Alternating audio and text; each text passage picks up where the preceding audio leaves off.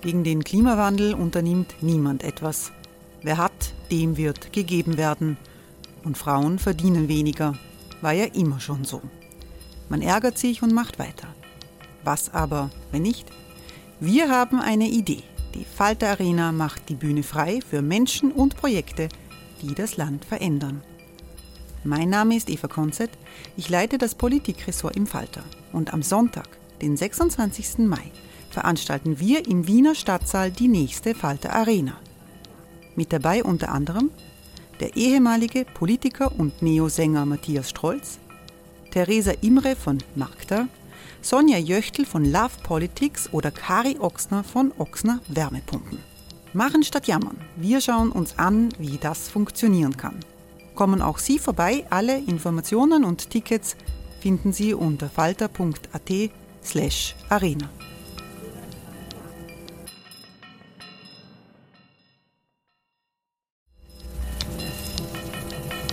Falter-Podcasts werden durch Werbung unterstützt. Das hilft bei der Finanzierung unseres journalistischen Angebots.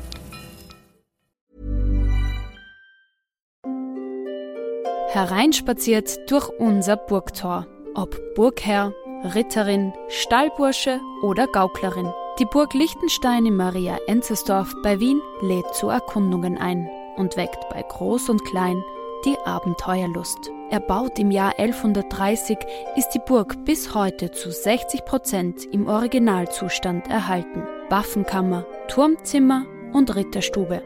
Die Stammburg der Fürstenfamilie von und zu Liechtenstein bietet Einblicke in das Leben im Mittelalter. Besuchen Sie uns jetzt in der Erlebniswelt Burg Liechtenstein. Jeden Sonntag mit eigener Kinderführung. www.burgliechtenstein.eu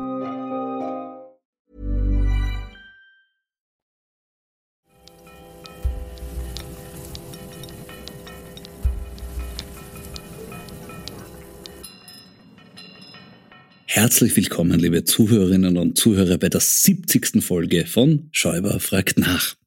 Vor zwei Wochen hat mir Paul Lendwey in diesem Podcast erzählt, was für eine Schande es ist, dass unser Bundeskanzler Karl Nehammer mit einem Kriminellen wie Viktor Orban fraternisiert. In der Zwischenzeit ist das schon wieder passiert, obwohl Nehammer am Tag vor seinem Besuch bei Orban noch gesagt hat, wir müssen Gegnern der Demokratie die Kante zeigen. Kein Wunder, dass mancher sich da fragt, hat der Bundeskanzler wirklich Kante gezeigt oder hat er sie sich gegeben? Aber wer weiß, vielleicht steckt da ja auch ein bislang noch nicht von allen erkannter Masterplan dahinter. Nämlich der. Orban hat unlängst bei einem Fußballländerspiel einen ungarischen Fanschal getragen, auf dem Ungarn in seinen Landesgrenzen vor dem Ersten Weltkrieg abgebildet war. Also inklusive dem Burgenland. Der dahinterstehende Gedanke Orbans könnte die Unterstützung von Nehammer gefunden haben. Erstens, weil die ÖVP im Burgenland die gleiche Relevanz hat wie der Alpenverein auf den Malediven und zweitens, weil das eine elegante Lösung für die Eliminierung eines möglichen zukünftigen Konkurrenten wäre, nämlich von Hans-Peter Doskozil. Wobei den würde das vielleicht gar nicht stören. Er hat mit Orban keine Berührungsängste. Doskozil wurde ja auch schon als Uhudler Orban bezeichnet und hat Orban, also dem Gulasch Erdogan, sogar schon einmal ein Rapid-Trikot überreicht. Meines Erachtens ein klarer Fall für die Sanktion Stadionverbot wegen vereinsschädigendem Verhalten. Aber mich fragt ja keiner. Auf dem Schal von Viktor Orban waren übrigens auch Teile der Ukraine als ungarisches Staatsgebiet ausgewiesen. Also eine klare Botschaft an Wladimir Putin. Wenn dein Überfall und Landraubversuch doch noch Erfolg haben sollte, lass mir doch bitte ein paar Resteln über. Orban hat ja erst unlängst über Rassenvermischung geklagt. Da passt es historisch gesehen durchaus ins Bild, dass er sich auch nach neuem Lebensraum im Osten umschaut. Hoffnungen auf Problemlösungen durch die russische Armee blühen aber nicht nur im Kopf von Viktor Orban, sondern auch bei uns in Österreich. Und das in einer völlig wahnwitzigen Art und Weise an Orten, wo man das so nicht für möglich halten würde, nämlich in der Kronenzeitung. In deren TV-Beilage hat Herr Matt Schuh laut Kronenzeitung Autor, Sänger, Moderator und Entertainer eine regelmäßige Kolumne, in der er neulich über Klimaaktivisten geschrieben hat. Diese werden darin aber nicht als Klimaaktivisten bezeichnet, sondern als, ich zitiere, Kakerlaken, die unterste Kaste der Individuen, Abschaum, Müll. Im Speziellen spricht Schuh hier von Klimaaktivisten, die durch Aktionen Verkehrsstaus auslösen. Diese Aktivisten blieben völlig unbehelligt von der unbedarft selbstredend grünen Justiz. Weshalb der Krone-Kolumnist meint, es ist durchaus legitim, dass man den Verursachern einfach lustvoll in die Fresse hämmert. Ob das wirklich legitim ist, ist zweifelhaft. Legal ist es definitiv nicht. Ein Problem, das Herr Schuh auch erkennt. Aber Achtung, diszipliniert man sie eigenmächtig, wird zum Schutze des Abschaums jäh die Exekutive aktiv. Also wirklich, kaum hämmert man jemand lustvoll in die Fresse, wird er auch schon von der Exekutive geschützt. Wahrscheinlich haben wir auch eine unbedarfte, selbstredend grüne Polizei. Aber wie kann man dieses Problem lösen? Herr Schuh weiß es, nämlich mit Hilfe der russischen Streitkräfte. Die Lösung bringt eine sowjetische Erfindung. Ein Fräskoloss, der mühelos, sanft und rückstandsfrei 60 Idioten pro Minute von der Straße lösen könnte. Der Ural 375, das effektivste Mittel gegen hartnäckigen Müll auf unseren Straßen, ohne sich selbst die Hände zu beschmutzen. Der Ural 375 ist ein Militärfahrzeug der russischen Armee, geeignet unter anderem für den Transport von Mehrfachraketenwerfersystemen, aber auch als Schneefräse. Für Menschen, die von so einer Maschine von der Straße gelöst werden, ist das mit Sicherheit tödlich. Jetzt werden Sie vielleicht sagen, es kann doch nicht wahr sein. da ist der Kronenzeitung was passiert. Die haben irrtümlich ein Flugblatt der Identitären oder einen Leserbrief aus der Nationalzeitung abgedruckt. Nein, die Schuhkolumne erscheint wöchentlich und bringt einschlägige Thesen zum Ukraine-Krieg. Ein Zwist verfeindeter Oligarchenlager. Volo der Fernsehclown, Schutzherr für Korruption und Betrug. Zu den Sanktionen gegen Putin die zwangsempathische EU-Politik eine groteske Verarsche. Ein Großteil des Landes wünscht sich die längst fällige Beendigung der Russland-Sanktionen, ja sogar den EU-Austritt. Und dazwischen hat der Autor noch Gelegenheit, sexuelle Gewaltfantasien auszuleben. Die deutsche Außenministerin ist nur mit einem Bondage-Ball im Munde zu ertragen. Es braucht keine Knebelung durch einen Bondage-Ball, damit einen das sprachlos macht. Mein Tipp an die Kronenzeitung, vielleicht in Zukunft diese Kolumnen auch lesen, bevor man sie abdruckt. Danke. Genug von diesen Grauslichkeiten, reden wir über was anderes, reden wir über Korruption. Wenn Sie jetzt sagen, das ist aber auch grauslich, ja, aber nicht nur.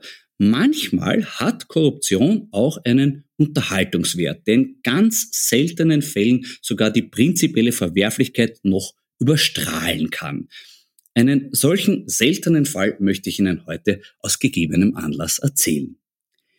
Die Geschichte beginnt mit einer von der Baufirma POR im Jahr 2005 bezahlten Rechnung über 25.000 Euro an eine Firma auf Zypern für Beratungsleistungen ungarische Autobahnen. Dabei handelte es sich wenig überraschend um eine Scheinrechnung. In Wahrheit gingen die 25.000 Euro an den Lobbyisten Peter Hochegger, der das vor dem Parlamentarischen Untersuchungsausschuss mit folgenden Worten beschrieben hat. Ich habe dazu schon zweimal ausgesagt. Einmal habe ich nicht die Wahrheit gesagt und beim zweiten Mal habe ich gesagt, dass das ein Betrag war, mit dem für das BZÖ Regenjacken angekauft wurden. Und ich gehe davon aus, dass das eine Unterstützung für das BZÖ war. Herr Maischberger hat mir erklärt, es gibt ein Versprechen der Firma POR an das BZÖ und das muss irgendwie abgerechnet werden und wir sollen das über Zypern abrechnen. Während andere Parteien sich also um teures Geld schmieren lassen, bekam man das BZÖ schon für ein paar Regenjacken. Aber was ist mit diesen Jacken passiert? Dazu wieder Hochegger. Diese Regenjacken sind zwei Jahre bei uns im Keller gelegen. Und ich habe dann im Jahr 2007, nachdem ich ja mit Hubert Gorbach zusammengearbeitet habe, ihn darauf angesprochen und habe ihn gefragt, ob man diese Regenjacken nicht abholen kann. Da hat er gesagt, okay, und ich habe sie mit einer Spedition nach Vorarlberg geschickt. Die Unterscheidung von BZÖ und FPÖ wird oft geringschätzig mit Jacke wie Hose kommentiert. In Vorarlberg wurde das tatsächlich so gehandhabt. Die Regenjacken landeten nämlich bei der örtlichen FPÖ, deren Landesgeschäftsführer Gerhard Dingler dazu in einer Zeugeneinvernahme erklärt hat. Ich kann eingeben, dass ich vermutlich von Gorbachs Sekretärin kontaktiert wurde, ob ich Verwendung für Regenjacken hätte oder eine Idee hätte, was mit solchen gemacht werden könnte. Ich weiß auch nicht mehr, wie das Ganze weitergegangen ist. Jedenfalls habe ich offensichtlich eine Lieferung der Jacken an meine Adresse zugestimmt. Nach ein paar Monaten wollte ich die Jacken wieder loswerden und habe dann die Sekretärin oder Gorbach, äh, wen genau weiß ich nicht mehr, gefragt, was mit den Jacken passieren soll. Nachdem die Reaktion eher die war, äh, lass mich damit in Ruhe, interessiert mich nicht, habe ich nicht mehr weiter nachgefragt und es war für mich klar, die Jacken zu entsorgen. Ich habe in der Folge bei jeder Gelegenheit Jacken in nicht volle Müllcontainer im Hofe meines Anwesens geschmissen. Es dauerte einige Monate, bis ich sämtliche Jacken entsorgt hatte. Ein wahrhaft würdiges Ende einer zum emblematischen Sittenbild der österreichischen Parteienfinanzierung geeigneten Groteske, an der letztlich nur ein Umstand wirklich überrascht, dass die 25.000 Euro teure orange-blaue Jackenvernichtungsaktion nicht als Eurofighter-Gegengeschäft anerkannt wurde. Sehr froh bin ich über mein Gegengeschäft mit den netten Leuten von Wein Co. Aus deren mir überlassenen Schatzkistel habe ich heute den grünen Veltliner Ried Zwetel 21 von Martin Niegel aus Senftenberg geborgen. Ein idealtypischer, wunderbar mineralischer, gleichzeitig aber auch fein cremiger Veltliner mit viel Potenzial für die Zukunft und ebenso viel Trinkspaß schon jetzt. Prost!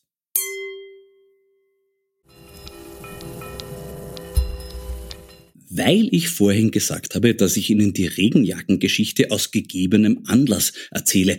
Diesen Anlass möchte ich jetzt enthüllen. Es ist mein heutiger Gesprächspartner. Das ist nämlich der ehemalige Lobbyist Peter Hochegger.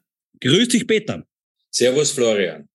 Peter, ich habe vorhin die Geschichte mit den Regenjacken fürs BZÖ erzählt. Hast du daran noch Erinnerungen? Äh, ja, so äh, dunkle Erinnerungen, ja. War, war es immer ganz klar damals, wer gerade beim BZÖ ist und wer beim, bei der FPÖ ist? Äh, das war äh, die Gründungsphase des BZÖ. Also da gab es ja auf der Bundesebene mit meinen Kontakten keine FPÖ mehr. Und für ja. mich war das das BZÖ. Jacke wie Hose quasi. Also es hat nicht so einen Unterschied gemacht in dem Sinn. Nein, nein. Die, die Jacken hat äh, das BZÖ bekommen, äh, beziehungsweise der damalige Vizekanzler Gorbach. Und hast du das noch mitbekommen, dass die dann bei der FPÖ gelandet sind in Vorarlberg? Äh, ich habe den Gorbach gefragt, was mit den Jacken geschehen soll. Und er hat mich ersucht, äh, die nach Vorarlberg zu schicken. Und dort haben wir sie hingeschickt dass die dann zum, zur FPÖ gegangen sind, das habe ich nicht mehr mitbekommen. Ja, die haben die nämlich dann weggehauen einfach. Ne? Ist ja eigentlich umweltpolitisch äh, äh, da gut ja auch gewesen. Ne? dass die FPÖ dann die BZÖ-Jacken bekommt und einfach in die Mistkübel dann haut dort. Also ein bisschen schaut drum schon, ne? Ja, das sind so äh, Auswüchse äh, von Korruptionsmechanismen, wo dann sich niemand mehr für etwas verantwortlich fühlt. Ich erzähle die Geschichte in meinem Programm mit Florian Klenk. Dort präsentieren wir auch ein von dir verfasstes Dokument der österreichischen Zeitgeschichte, nämlich den Masterplan Novomatic. Ja. Du hast dieses Dokument als Drehbuch für Korruption beschrieben. Wie darf man sich das vorstellen? Natürlich äh, kann man sagen, das ist ein Drehbuch für Korruption, äh, wenn man diese Absichten hat. Mhm. Normalerweise ist es so, wenn äh, man Kunden hat, die ein bestimmtes Ziel erreichen wollen, dann skizziert man einen Plan, wie man dorthin kommt. Man definiert die Personen, äh, mit welchen Inhalten sie konfrontiert werden, wie sie andere damit äh, motivieren, etwas zu tun. Und das nennt man dann sozusagen, oder ich habe das als einen Masterplan genannt. Und natürlich aus der Sicht der Novomatik, die wollten ja das Glücksspielmonopol aufweichen ging es darum, gute Stimmung dafür zu machen und natürlich auch die Politik zu beeinflussen. Das war das Ziel. Mhm. Es geht darin unter anderem um Gewinnung von Verbündeten unter den Meinungsführern aus der Politik. Äh, Gab es da auch eine Einschätzung, welcher Politiker eher als Verbündeter zu gewinnen wäre als andere? Die Novomatik hatte ja zum damaligen Zeitpunkt schon sehr gute Kontakte äh, zur Politik, zur ÖVP, sage ich einmal äh, zur SPÖ. Und wo sie noch nicht so gut äh, vernetzt waren, das waren die Grünen und das war vor allem die FPÖ. Und daher haben wir in unserem Masterplan den äh, HC Strache als ganz wichtiges Target definiert, weil man doch schon gesehen hat, äh, der hat ein Potenzial und der wird irgendwann einmal äh, Einfluss in der FPÖ haben. Er hat ja dann auch später am Ibiza wieder quasi davon geredet. Wobei er sagt zuerst, Novomatic zahlt dann alle und weiter hinten sagt er dann, Novomatic zahlt dann alle drei. Äh, hat sich vielleicht die Novomatic zu sehr auf ÖVP, SPÖ und FPÖ konzentriert? Ja, das entzieht sich meiner Kenntnis und äh, was ich so mal mitbekommen habe, äh, Novomatic zahlt alle. Da gab es ja eine Überlegung in der Novomatic, äh, alle Parteien mit der gleichen Summe als Wahlkampfspende zu bedienen, zu beglücken. Und äh, natürlich denke ich mir, da hat man im Vorfeld mit den Parteien das abgestimmt. Und ich glaube, aus dem heraus hat der Strache diesen Saga von sich gegeben, Novomatic zahlt alle. Mhm. Naja, du dann differenzieren. Also das, das, das, das an alle Zahlen, das wäre dann so eine Art bedingungslose Grundschmierung gewesen. Also wirklich wie so ein, ein, ein Grundeinkommen. War es an sich schwieriger für die Novatik, mit manchen Parteien quasi ins Geschäft zu kommen als mit anderen? Ähm, das kann ich jetzt natürlich nicht äh, beurteilen, weil ich ja bei den Gesprächen nicht dabei war. Aber ein Wirtschaftsunternehmen äh, hat das Ziel, wirtschaftlich seine Gewinne max zu maximieren. Und wer ihnen immer dabei helfen kann, äh, der ist sehr willkommen. Also ich glaube, da hat es keine Berührungsängste gegeben. In keine Richtung, ja.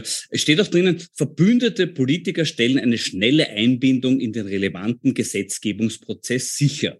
Diese Verbündeten sollen Änderungsvorschläge im Glücksspielgesetz einbringen, wofür sie gleich mit fertig ausformulierten Gesetzestexten ausgestattet wurden.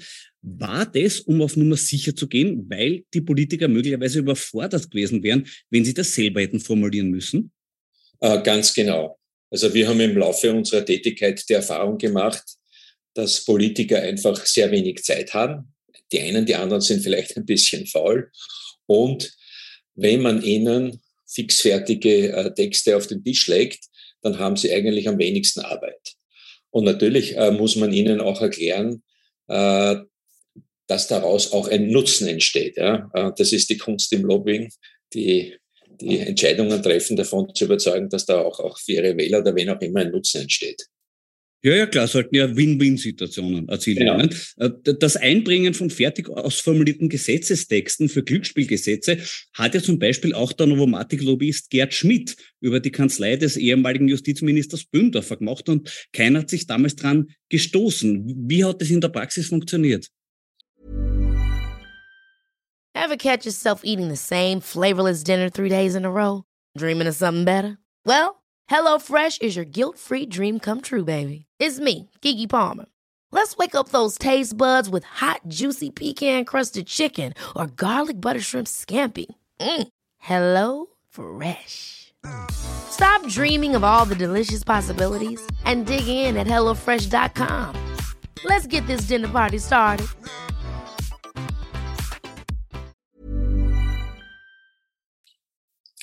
Also in der Praxis funktioniert es so, dass man im Vorfeld mit äh, Experten diese Texte formuliert. Natürlich müssen das Rechtsexperten sein. Und wenn die Texte dann fertig sind, dann werden sie in das politische System hineingespielt. Also wir haben das äh, über unsere Kanäle gemacht und dann äh, später hat es halt die Novomatik über den Gerd Schmidt gemacht. Und das hat aber funktioniert offensichtlich. Der wurde ja dann sogar zum Professor ernannt, weil er sich so ums Glücksspielgesetz gekümmert hat. Ne? Ja, ja, solche Dinge funktionieren oft. Also wir haben das in, in unserer äh, Tätigkeit des Öfteren gemacht. Wir haben auch äh, im Jahr 1993 die Materie äh, Mietrecht, Eigentumsrecht, Genossenschaftsrecht, fixfertige Gesetzestexte formuliert und sie dann äh, der Politik am Tisch gelegt. Das hat dann zu intensiven Diskussionen geführt, aber letztendlich ein halbes Jahr später hat man sich hingesetzt und hat sozusagen einen Kompromiss daraus gemacht. Hat man da auch dann so ein bisschen einen Urheberstolz, dass man sagt, da ist jetzt was gesetzt geworden, äh, was quasi äh, sich die Agentur, der jeweilige Lobbyist ausgedacht hat? Ähm, den Stolz hat man dann, wenn der Kunde zufrieden ist. Ja. Und der Kunde war, das war der Verband der institutionellen Immobilieninvestoren, die waren zufrieden und damit war ich natürlich dann auch stolz. Mhm. Es hat beim, Im Fall des Glücksspielgesetzes hat es ja lange Zeit funktioniert. Der OGH hat erst 2017 festgelegt, dass die Novomatic-Automaten illegal sind. Wäre das durch besseres Lobbying zu verhindern gewesen? Also das glaube ich nicht, äh, weil wenn man äh, Gesetze bricht oder nicht einhält und das ans Tageslicht kommt, das kann man äh, dann durch das beste Lobbying nicht mehr vom Tisch wischen. Das heißt, es gibt dann auch Grenzen, wo man ansteht und als Lobbyist und sagt, da, da kommt man einfach dann nicht mehr weiter. Da kann man dann kein, keine weiteren Empfehlungen geben für die Strategie, wie man da weiterarbeiten soll.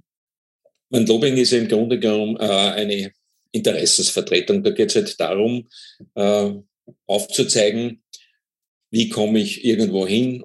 Und es geht aber auch darum, was bet äh, wie betrifft das alle Involvierten. Und äh, deswegen äh, war ja immer mein Ansatz, Win-Win-Situationen zu entwickeln. Und wenn man aber Verordnungen und Gesetze einfach äh, durch Tricks äh, bricht, das ist, wenn das aufkommt, das, ist, das kann man durch Lobbying nicht mehr glätten. Der Masterplan enthält auch ganz grundsätzliche Erkenntnisse über die österreichische Politik. Zum Beispiel, Politiker werden in der Regel erst dann tätig, wenn sie für sich einen konkreten Nutzen darin sehen. Von deiner Erfahrung her gesehen, gilt das für viele heimische Politiker? Äh, ich würde sagen, das gilt ja nicht nur für die Politik, sondern äh, für alle kommunikativen Aktivitäten. Wenn ich zu jemandem hinkomme und sage, ich hätte gern was von dir und ich ihm aber nicht klar machen kann, wenn er das für mich tut, welcher Nutzen für ihn daraus entsteht, äh, dann ist es schon ungleich schwieriger. Und genauso ist es bei der Politik. Wenn man der Politik aufzeigt, das ist das Anliegen, bitte wer für mich tätig. Und wenn du das tust, hast du einen Vorteil. Ja. Und dann funktioniert es am ersten. Hat sich das deiner Meinung nach in der österreichischen Politik entwickelt in eine Richtung? Ist das heutzutage schwerer als früher oder eher leichter? Oder wie würdest du das sehen? Ja, ich glaube, das hat es äh, immer gegeben und es wird es immer geben. Äh, die, die, die Formen und die Zugänge ändern sich. Also um das jetzt ein Beispiel festzumachen, äh, die, mein Kunde Telekom wollte eine bestimmte Person in einer Aufsichtsbehörde äh, verankern. Entschieden hat es äh, die Ministerin und meine Aufgabe war es, äh, dort einen Mann hineinzubringen, der für die Telekom gut war. Ich habe mir den Abgeordneten, der für Telekom-Fragen zuständig war, gesucht, habe ihm gesagt, du, du kannst da bei der Ministerin einen schlanken Fuß machen, wenn du ihr A, einen Top-Experten vorschlägst und B, noch dazu darlegen kannst, dass er ein Sympathisant oder ein Mitglied eurer Partei ist. Der hat es gemacht, die Ministerin hat sich gefreut und alle waren zufrieden. Also das war quasi die Idealsituation, wie man. Das war die Idealsituation. Jeder hat für sich einen Nutzen daraus erkannt. Ja. Der ja. Abgeordnete hat gesagt, aha, wenn ich das der Ministerin vorschlage, dann wird sie sich sehr freuen, weil ich einen guten Vorschlag gemacht habe. Die Ministerin war glücklich, weil sie einen perfekten äh, Experten hatte, der noch dazu SPÖ-affin war. Und die Telekom war glücklich, weil dann dort jemand drinnen gesessen ist, der ihre Sorgen und Ängste verstanden hat. Das ist ja wichtig, Sorgen, Sorgen und Ängste. Wie, wie dieser Nutzen für die Politiker aussehen könnte, wird im, im Masterplan ja auch beschrieben. Konkret heißt es Ausarbeitung von konkreten Win-Win-Situationen, zum Beispiel Kooperations- oder Sponsoring-Projekte in einem Wahlkreis. Ein schönes Beispiel für die praktische Umsetzung ist zum Beispiel das Alles Mock-Institut. Hast du das damals schon gekannt? Nein, das habe ich, nicht, habe ich nicht gekannt. Ist ja später äh, dazugekommen oder war nie in deinem. Ja, vielleicht vielleicht hat es es schon gegeben, aber es war nicht auf meinen Radar. Ich habe einfach nur prinzipiell diese äh, Vorschläge in den Raum gestellt, weil das einfach gut funktioniert. Ne? Und äh, wie wir von Strache, von Straches Aussagen in Ibiza wissen, äh, war das ein gängiges Modell, eben Vereine äh, zu definieren, äh, die mit der Politik Kooperationen machen. Dort fließen Gelder hin. In den Vereinen sind dann wieder Funktionäre der Politik beschäftigt, erbringen Leistungen, kriegen dafür Honorare. Also das ist so ein schönes Geflecht von Geben und Nehmen.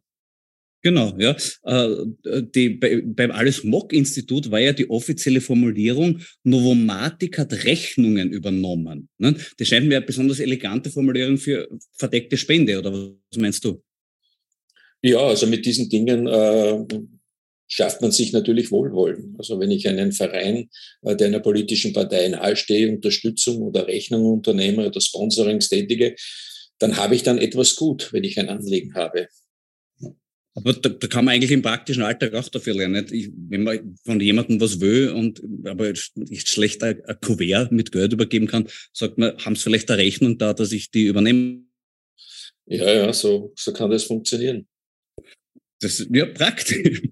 Du, apropos Alles Mock Institut, ich habe hier im Podcast schon über ein ÖVP-Magazin namens Freiheit gesprochen, die beträchtliche unangemeldete Inserateneinnahmen hatten. Deine damalige Firma Valora hat auch 10.000 Euro Druckkostenbeitrag gespendet. Weißt du noch warum? Äh, das ist äh, an den Pressverein gegangen. Ja. Äh, das war so, dass ähm, ein gewisser Abgeordneter Amon bei Michaelis vorstellig wurde, damals mhm. Chef der ÖAG. Und äh, der Michaelis hat äh, dieses Ansinnen weitergegeben an den damaligen Telekom-Festnetzvorstand. Äh, mhm. Und der hat es an mich weitergegeben und gesagt, bitte bezahlt diese 10.000 Euro. Mhm. Und ich habe keine Ahnung gehabt, für was sie sind und wofür. Ich habe es einfach bezahlt.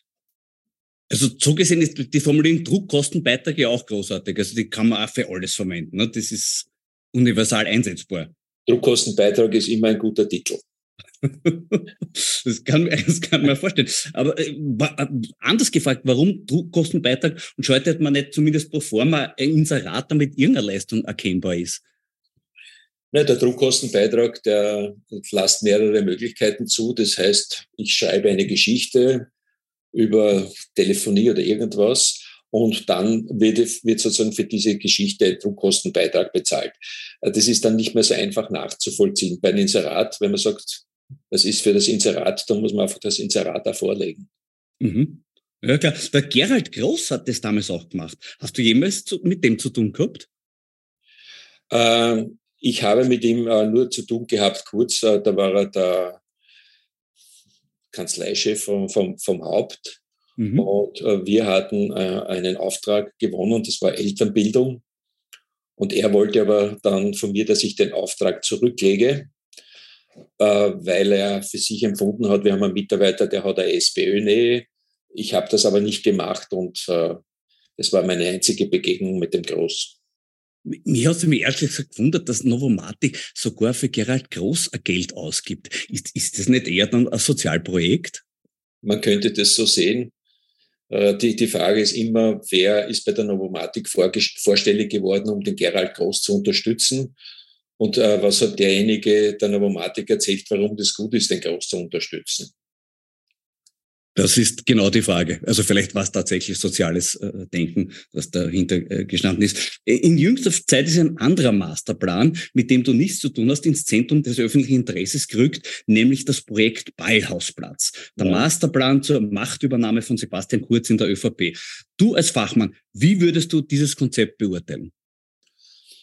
Naja, das ist äh, ähnlich, äh, wie es wir verfasst haben oder wie es in, in sozusagen bei militärischen Planungen äh, üblich ist ich habe ein Ziel, ich möchte dieses Ziel erreichen und dann definiere ich meine Mitspieler, äh, dann schaue ich, welche Mittel habe ich zur Verfügung und muss ich einsetzen, wo kann ich Geld herbekommen, mit welchen Inhalten äh, kann ich arbeiten, wer sind meine Feinde oder Widersacher, die ich ausschalten muss auf der Strecke bis zum Ziel. Es gibt im Projekt Ballhausplatz auch, äh, gibt es 76 Punkte für ein neues Österreich. Und eine Forderung wurde dabei schon im Ursprungsdokument durchgestrichen, nämlich der Punkt 43, der lautet Korruption auf allen Ebenen bekämpfen. Warum glaubst du, wurde ausgerechnet diese Forderung schon vorweg wieder fallen gelassen? Weil das ja eine Illusion ist. Also äh, Politik oder politische Parteien haben immer das Problem, dass sie irgendwann einmal in die Korruption schlittern das ist schon im Prinzip oder im System drinnen, weil eine politische Partei ist eine Interessenvertretung. Sie vertritt die Interessen ihrer Mitglieder. Wenn wir uns jetzt hernehmen, die ÖVP, die vertritt die Interessen des Großkapitals oder der Industrie. Und äh, da werden dann das eine oder andere Mal Grenzen überschritten. Und das ist Korruption. Und das ist quasi, also bei so einer Partei wie der ÖVP systemimmanent quasi. Also ich, mir fällt natürlich in dem Zusammenhang gleich das, äh, der Chat von Thomas Schmidt ein, wir sind die Hure für die Reichen. Ist, ist das letztlich quasi ein, ein transparent, ehrliches Bekenntnis? Das ist so, wie es ist, ja. Ehrlich am Tisch gelegt. Mhm. Ähm, glaubst du, ist das für alle Parteien im gleichen Maße gültig oder sollte man da nicht vielleicht auch ein bisschen differenzieren, wer anfällig ist und wer weniger anfällig ist? Also ich würde mal sagen, äh, Parteien, die nicht äh, an den Futtertrögen der Macht sitzen, sind einmal viel weniger anfällig. Äh, und deren Aufgabe ist es ja auch, mit den Fingern hinzuzeigen und zu sagen, dort ist etwas nicht in Ordnung. Aufgabe der Opposition. Wenn aber dann Parteien irgendwann einmal in sozusagen in die Politik kommen, also in die Regierung kommen, dann ist es äh, sehr schnell äh, mit den hehren Ansprüchen vorbei. Hast du auch Politiker erlebt, wo du das Gefühl hast, na, also die sind da diesbezüglich resistenter? Nein. Also ich kann es ja nur aus der, dann aus der Ferne beobachten, bin ich schon lange nicht mehr äh, mhm. in dem System integriert. Aber wenn wir uns jetzt anschauen, äh, die Diskussion um die Aktivität der Grünen in der, in der Stadt Wien, ja, äh, konkret mit dem äh, damaligen Planungssprecher mhm. vorher. Äh, der hat sich halt äh, dann mit der Politik, also mit der Wirtschaft einen, auf einen Dialog eingelassen und einen Deal gemacht, ja, auch wenn strafrechtlich rechtlich nichts herauskommt. Aber es war so, wie es geschehen ist, nicht in Ordnung. Und das zeigt für mich, die Grünen sind irgendwann einmal in die Politik gegangen und gesagt, ja, äh, wir sind für Sauberkeit, Einheit und wir bekämpfen die Korruption. Und dann erkennt man, dass man, wenn man die Gelegenheit hat, sie auch nutzt. Mhm.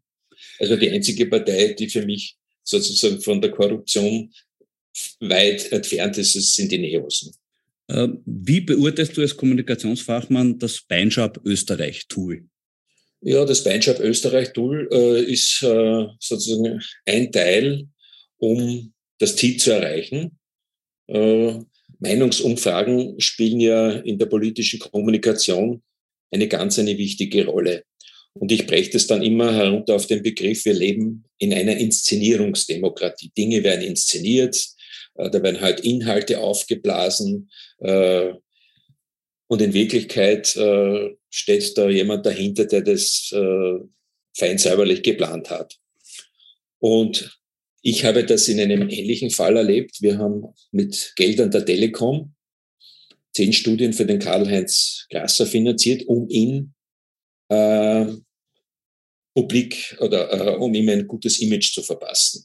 Und mhm. bei uns ist das halt in der, in der Kronenzeitung äh, veröffentlicht worden, exklusiv, nur mit dem Unterschied, dass man an den Studien und an den Ergebnissen nicht gefeilt hat, so wie es äh, halt beim Beinschabtum der, der Fall war. Ja. Also ist ein ganz normales Instrument, um einen Politiker nach oben zu pushen. Ist es irgendwie lebensnah der Gedanke, dass das ohne Wissen des eigentlichen Auftraggebers was sich gegangen ist? Naja, das ist jetzt natürlich die Schlüsselfrage.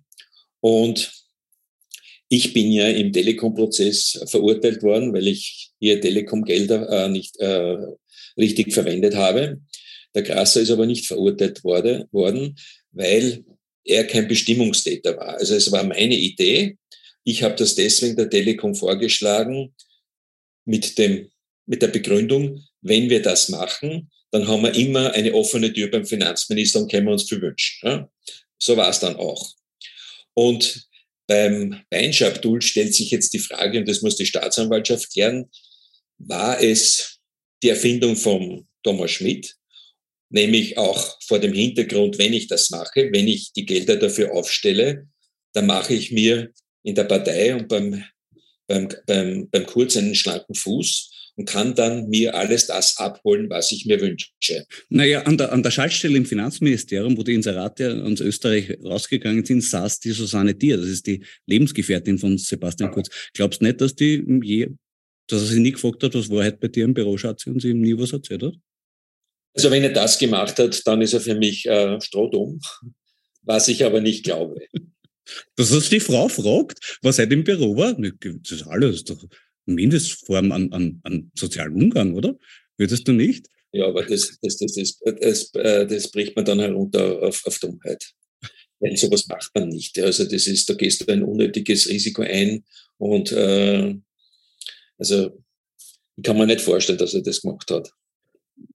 Nochmal zu, äh, im Vergleich zum Masterplan gefragt, wäre es zum Beispiel denkbar gewesen, den Masterplan Novomatik zu machen, ohne dass der Professor Graf, der Chef der Novomatik, davon weiß?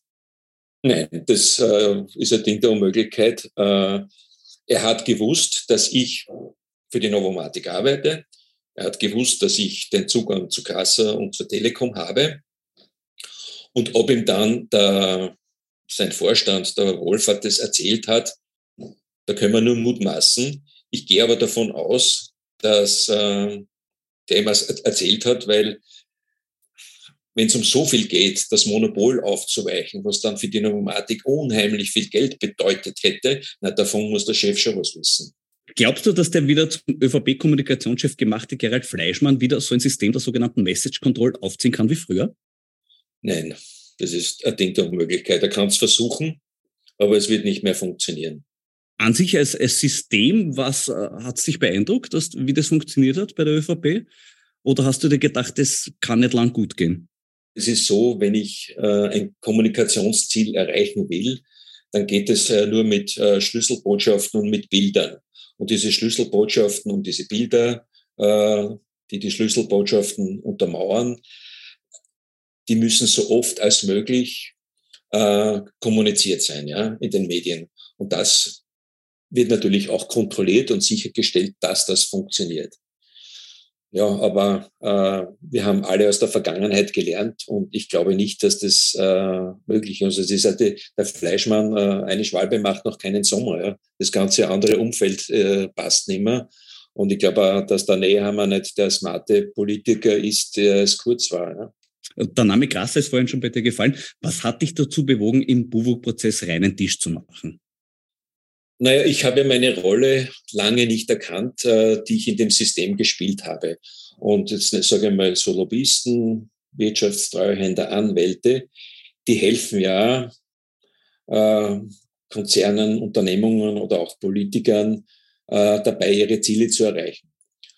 Und ich habe für mich das äh, nicht sehen wollen, welchen Beitrag ich da geleistet habe und habe meine, meine, mein Fehlverhalten nicht erkannt.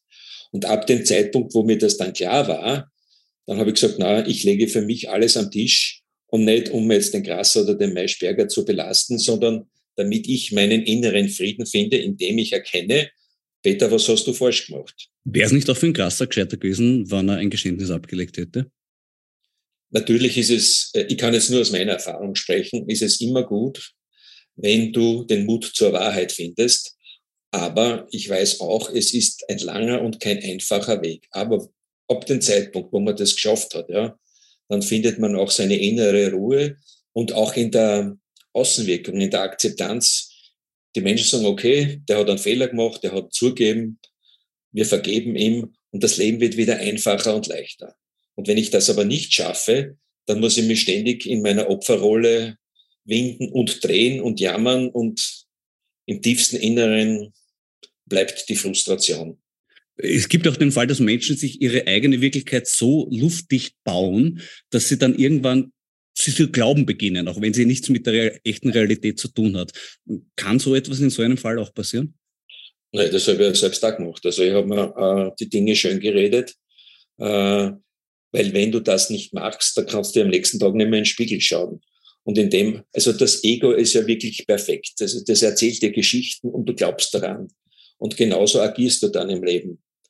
Und äh, man, ich habe das Riesenglück gehabt, dass mich ein ordentlicher äh, Schicksalsschlag aus meiner Komfortzone, sage ich einmal, hinauskatapultiert hat und mir die Möglichkeit eröffnet hat, zu reflektieren und nachzudenken und auf die Dinge sukzessive draufzukommen. Bist du da für dich schon quasi fertig mit diesem Prozess der Vergangenheitsbewältigung? Also ich würde mal sagen, ich bin schon weit, aber äh, so ein Prozess, der ist ja nie zu Ende, der, der, der geht bis zum, zum Ende deines Lebens, ja, dass du auf, auf was draufkommst. Und letztendlich ist es ja die einzige große Lebensaufgabe, zu sich selbst zu finden und äh, den ganzen Lärm dieser Welt auszublenden und wirklich den Blick aufs Wesentliche zu richten. Und das siehst du dich auf einem Weg oder wie, wie weit fortgeschritten würdest du sagen, bist du schon?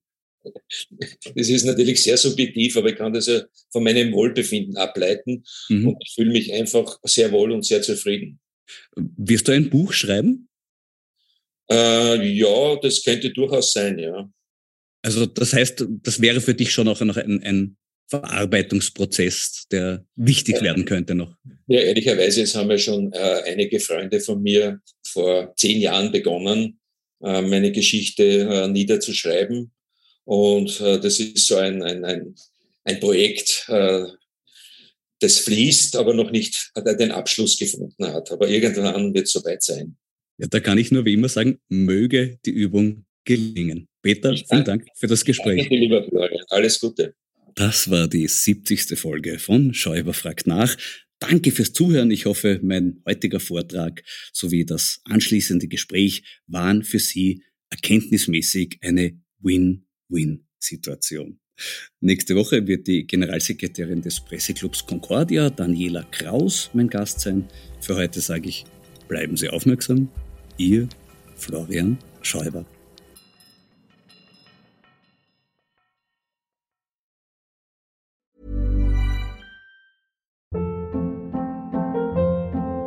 Hold up. What was that? Boring. No flavor. That was as bad as those leftovers you ate all week. Kiki Palmer here, and it's time to say hello to something fresh and guilt-free. Hello Fresh. Jazz up dinner with pecan-crusted chicken or garlic butter shrimp scampi. Now that's music to my mouth. Hello Fresh. Let's get this dinner party started. Discover all the delicious possibilities at hellofresh.com.